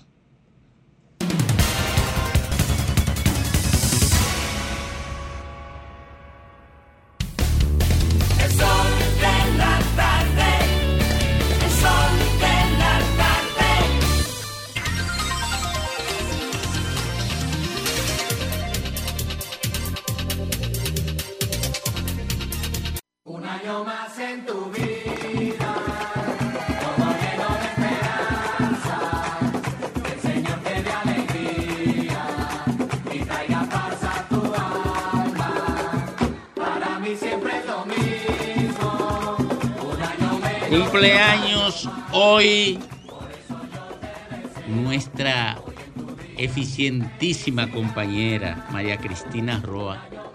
Cumple 22 años. Y vino bonitísima Eh, hoy. Sí, vino, vino Ay. revirdeada.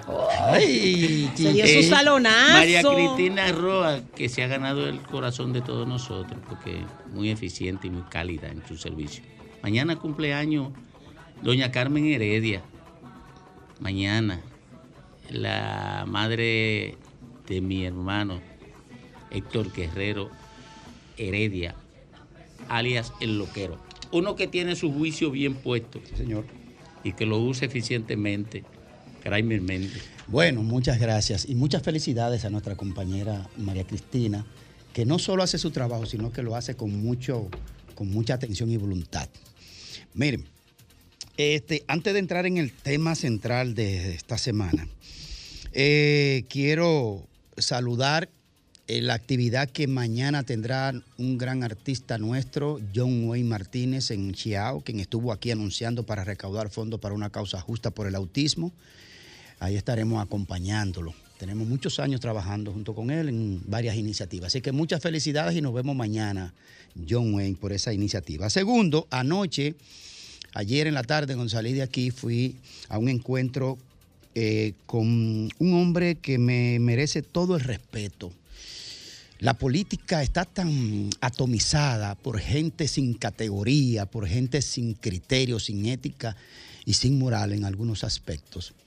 Caramba, que cuando gente como Marcelino Osuna, eh, un hombre académico, intelectual, correcto, abogado, trabajador, con una familia hermosísima que le ha entregado esta sociedad, eh, tuvimos anoche un encuentro. Gracias por invitarme, mi querido amigo Marcelino Osuna y a todos los que participaron, gente de alto nivel, para anunciarnos sus aspiraciones a la senaduría por Atomayor. Eh, ahí está, nuestro amigo Marcelino Osuna, un hombre de respeto, de criterio. Necesita el Congreso gente como Marcelino Osuna. Muchas felicidades, muchos éxitos y cuenta con mi apoyo para esa aspiración que no es lo personal, es que gana la política, gana tu provincia y gana tu partido. Va por la fuerza del pueblo, Marcelino Zuna. Muchas felicidades. Miren, el caso del niño Gioser Luis eh, Félix, en trágica noticia tan lamentable, se suma ahora, además de todas las detenciones, que va casi por una decena de, deten- de detenciones y de gente investigada. Un caso extrañísimo y todos los elementos que se han dado alrededor, a mí me parece un plan rocambolesco. No embona, no me encuadra las supuestas razones de que si la persona que mandó a ejecutar el plan, su mejor amigo, o supuestamente su mejor amigo, que hizo un viaje ilegal y cayó en Estados Unidos, en la ciudad de Nueva York, donde vivía el padre del niño José Luis Felipe, que se ha dado una serie de circunstancias, que si lo protegió, que si no lo protegió, que, que si era para un robo, que si era para un tumbe, que si era para una venganza. Bueno, pues miren, esto se complica. Ustedes recuerdan la, la familia de los evangélicos asesinados en Villa Altagracia, acribillados a balazos por una patrulla policial, que luego el papá se, se enojó, se fastidió con el proceso y trajo unas armas clandestinas desde Estados Unidos para dar un ejemplo en la sala de audiencia, ametrallándolo. Que por suerte las agencias de investigación se dieron cuenta y lo pudieron detener. Oigan lo que dice el padre del niño Gioser. Dice, atención, Dice padre del niño ultim- ultimado a tiro en Santiago, asegura, hará justicia por su hijo. Ah, él va a tomar la justicia por su mano. Eso es muy peligroso. Hoy viernes es- estarán o están siendo velados ya los restos del niño de nueve años, Yoser Luis Félix, quien recibió un disparo en la cabeza durante un supuesto intento de asalto. Bueno, en la funeraria Blandino de la Abraham Lincoln. Esa zona, de hecho, tiene que ser observada con cierta vigilancia.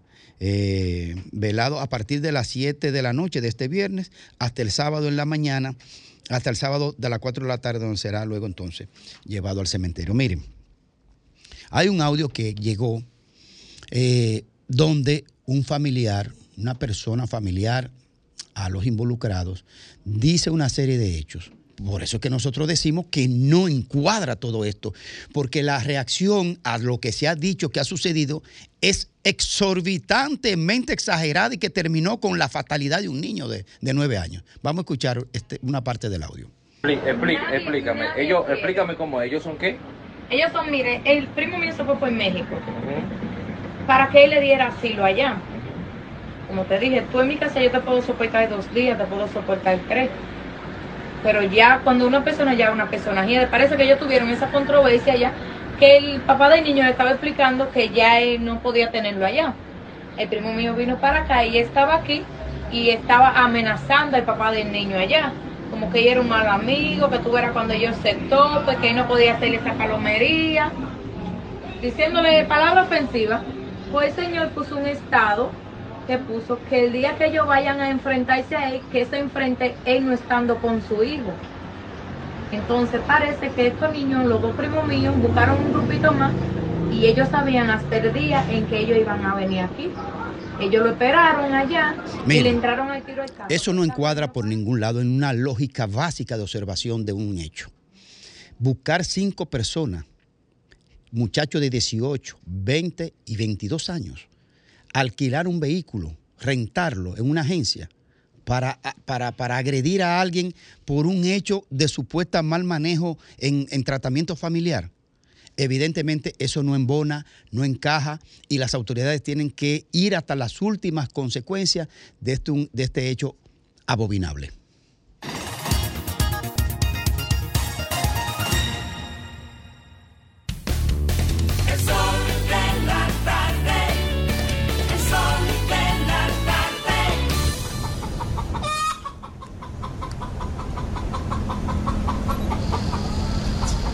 Retornamos, retornamos al sol de la tarde. Eh, decirle a Federico Jovine que los atracadores o los que ejecutaron la acción donde perdió la vida el niño, todos nacieron Aquí lo tengo anotado.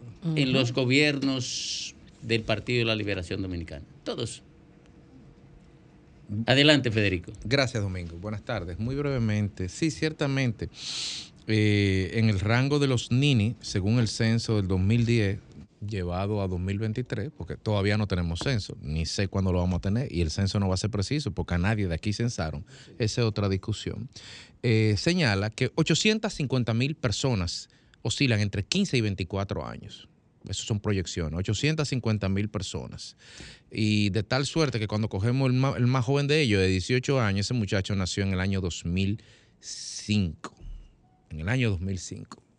Eso significa que cuando empezó el 4% para la educación, ese muchacho tenía apenas 7 años. Toda una sociedad, todo un sistema, todo un partido le falló a esa niñez simple. Y esto no es política, estos son hechos. Pero no me voy a referir a eso. Este caso expone un crimen, evidentemente, evidencia los desafíos que tiene la República Dominicana pues, de cara a ese inmenso colectivo de casi un millón de personas que oscilan entre esa edad, que no estudian, que no trabajan, que no tienen un futuro y que todos los días tienen estímulos visuales en las redes sociales que le frontean un nuevo modelo y unos bienes que con el salario de, de miseria que ganan, porque ganan un salario de miseria, si logran trabajar, jamás tendrán eso. Por lo tanto, la única vía posible en ese esquema es delinquir.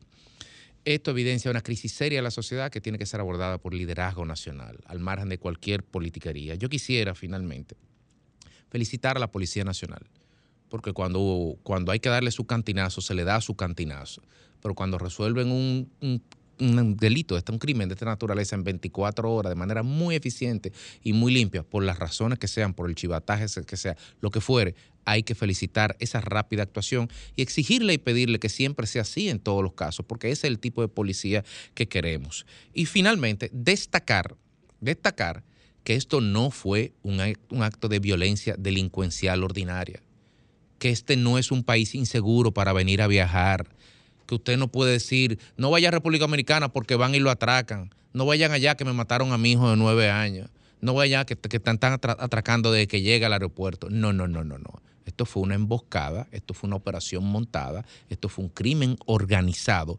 Por lo tanto, no entra en la categoría de lo que es un riesgo para los turistas que vienen a la República Dominicana. Despejar eso para que quede constancia bien claro de que una cosa no se puede mezclar con la otra.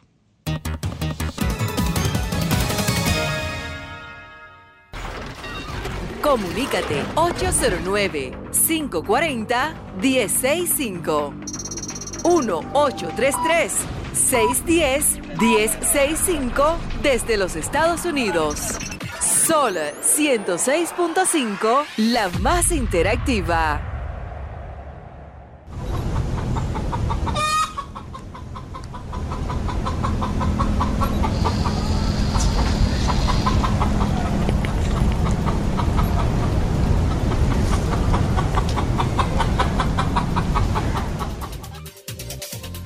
Huevo de la semana. Oh, pero Fafa se le quiere comer el bizcocho a, a María Cristina, ¿Cómo la así? cumpleañera. Eh, ¿Cómo así? ¿De la qué- cómo así? cumpleañera. Eso es figurativo lo que tú estás diciendo. El bizcocho.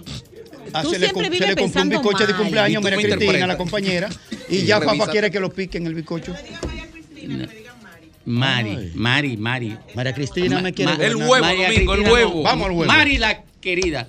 El huevo de la semana. Hablando ¿Para de quién? Mari, el huevo. Para la DGI. No, no, yo tengo ¿Para el mío. quién? Yo tengo el mío. DGI. Para mí, para mí el huevo es de Mario Lama.